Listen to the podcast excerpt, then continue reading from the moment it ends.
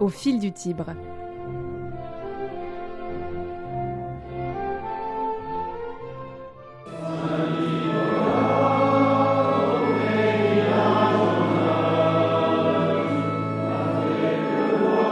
Rome, chaque 6 décembre, la petite église Saint-Nicolas des Lorrains est pleine à craquer. À deux pas de la place Navone, la communauté française et quelques Allemands se pressent dans le discret édifice dédié à l'évêque de Myre.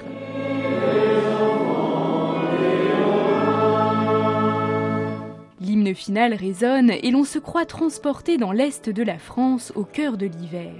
Et pourtant, ce sont les Lorrains qui sont arrivés il y a quelques siècles dans la ville éternelle. Les Lorrains euh, ont toujours aimé euh, servir le pape à partir du XIIIe, XIVe siècle. Ils ont déjà une communauté ici qui est au service euh, du Saint-Père. Père Stéphane-Marie Barbelion de la communauté Saint-Jean, recteur de Saint-Nicolas des Lorrains. Comme un peu les gardes suisses, on pourrait dire. Voilà, c'est une tradition qui est restée. Et puis, les Lorrains avaient une petite chapelle dans l'église Saint-Louis, Saint-Louis des Français. Et au bout d'un moment, ils ont voulu avoir leur propre église. Un pape leur donne une église qui est l'actuelle euh, église Saint-Nicolas des Lorrains, mais qui n'avait euh, aucune décoration, vraiment à l'abandon, quoi.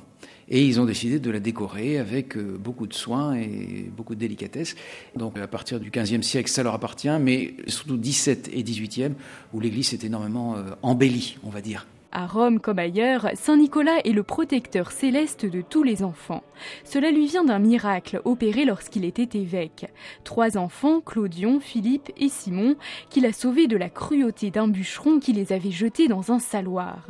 La popularité de Saint Nicolas distribuant les friandises et laissant les mauvais points au père fouettard en ferait presque oublier son passé de théologien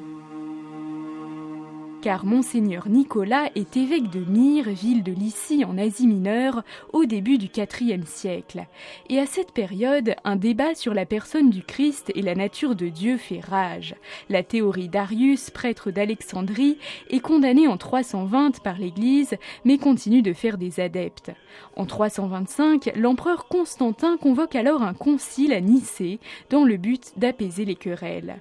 300 évêques y assistent et statuent sur une formule orthodoxe de la foi, le symbole de Nicée. On y affirme l'incarnation charnelle du Fils, engendré, non pas créé, et le terme homoousios est choisi pour décrire la relation entre le Père et le Fils, c'est-à-dire consubstantielle.